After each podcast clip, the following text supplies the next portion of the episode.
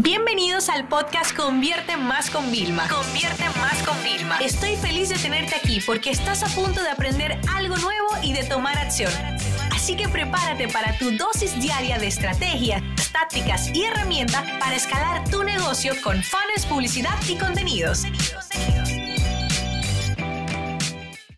Miren, yo le voy a decir muy honesta, voy a poner un disclaimer. Yo no soy SEO, es decir, experta en posicionamiento, pero yo sí sé, como yo le llamo, SEO content. ¿Qué significa eso? Bueno, yo, señores, sin tener ni idea remota de SEO, o sea, yo posicioné mi blog como uno de los tops de marketing digital por una sencilla razón, el sentido común que es el sentido menos común de todos. Así que hoy yo les voy a traer unos trucos que vuelvo y le digo, no soy experta en el tema, pero antes de yo tener ayuda, que estuve dos años teniendo un SEO en el equipo, yo les puedo decir que yo posicionaba mis artículos y aunque cometía errores ahí, siempre me mantenía directamente en Google. ¿Cuál es el mega truco? Saber a quién escribes. Eh, señores, eso es clave y saber cómo esa persona buscaría. Entonces, una cosa que es un error que se comete en ventas y al momento de crear contenido y escribir contenidos es pensar con tu mentalidad nada más y no la de tu cliente. Por ejemplo, yo puedo decir, cuando yo busco eh, términos de publicidad, yo hablo cómo hacer una campaña de publicidad. Sin embargo, en algunos países de Latinoamérica se habla cómo hacer una pauta. ¿Ok? Fíjate la diferencia que hay. Yo como uno lo que hacen al trabajar en SEO es que tú vas posicionando palabras claves. Es decir, yo posiciono, por ejemplo, la palabra pauta, ¿ok? Y posiciono la, la palabra campañas de publicidad. ¿ok? Que puede ser una palabra compuesta. Entonces, yo en mi blog, si quiero llegar a la gente de pauta, escribo una guía para hacer eh, pauta y otra guía para hacer campañas de publicidad. ¿Qué pasa? El contenido puede ser parecido, pero nunca puedo copiar literalmente nada. Eso es como el pecado capital número uno. Tú nunca puedes duplicar el contenido porque automáticamente Google te va a bloquear. Igual que tú no puedes copiar un contenido que ya existe, primero porque es un robo, tal cual de información, no tiene otra palabra. Tú no tienes los derechos. Y segundo porque te van a banear, o sea, te están bloqueando. O sea, tú no, o sea, no está correcto lo que estás haciendo y Google lo detecta. Entonces, siempre tenemos que ser original y creativos. Y el título que nosotros pongamos tiene que ser lo que busca la gente. Yo, por ejemplo, durante una época siempre utilizaba antes o plantilla o guía, porque yo nada más escribía eso. Hacía una mega guía que me tardaba días en recopilar la información o luego era una plantilla. ¿Por qué? Porque yo pongo siempre esa prepalabra. ¿ok? En la palabra clave, pero luego mi palabra clave era, por ejemplo, cómo hacer anuncios en Instagram. Fíjate que anuncios en Instagram, ¿ok?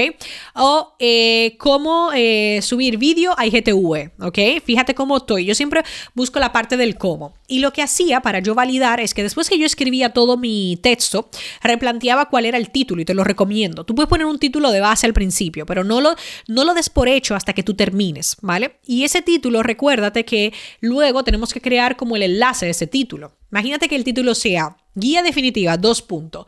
¿Cómo hacer eh, una campaña exitosa en Instagram? ¿Ok? Pues entonces el enlace que te va a quedar de tu artículo va a ser el siguiente. ¿Cómo guion, ¿vale? Eh, crear guion, campanas, porque la ñ no existe, guion Instagram. ¿Vale? O guion publicidad Instagram. O sea, ahí estamos ya eh, poniendo también en el tema del enlace esas palabras clave, pero no estoy poniendo el mismo titular de antes porque no hace falta, solamente es la palabra clave principal que tiene que estar. ¿Ok? Entonces, una cosa importante, nosotros dentro de nuestros artículos, que esto es algo que siempre va a ayudar, tú tienes que enlazarte a otros temas. A mí lo que me pasaba era que cuando yo estaba escribiendo una guía, me daba cuenta que si me ponía a hacer un mini tutorial se me iba a hacer demasiado largo y yo no quería hacer eso largo en mi post, yo siempre soy directa al grano. Entonces eso me ayudaba y yo decía, Mierkina, pero ese tutorial es importante. Por ejemplo, imagínate este tutorial que tengo que poner. Cómo eh, enlazar tu cuenta de Instagram a tu página de fans, porque lo necesito para hacer campañas de ads. Entonces yo escribí otro artículo, tutorial cómo enlazar tu página de fans a tu cuenta de Instagram o al revés, según lo que la gente estuviera buscando, porque por eso siempre voy a Google a ver cómo la gente lo busca.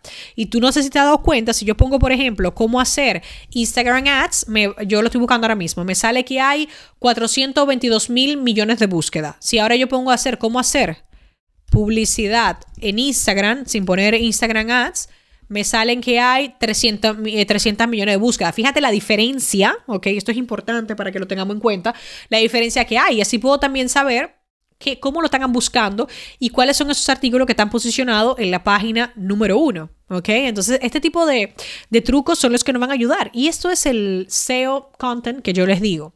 una advertencia que le voy a dar, así como nunca dupliquen el contenido internamente entre vosotros, ¿vale? Otra cosa importante es que no me pongan esos titulares clickbait que es em, el secreto para que tus campañas de publicidad funcionen. Porque si la gente entra y se va de una vez porque se da cuenta que era una basura, eso te va a penalizar de Google. Tenlo en cuenta, eso te va a penalizar y tú nunca vas a querer eso.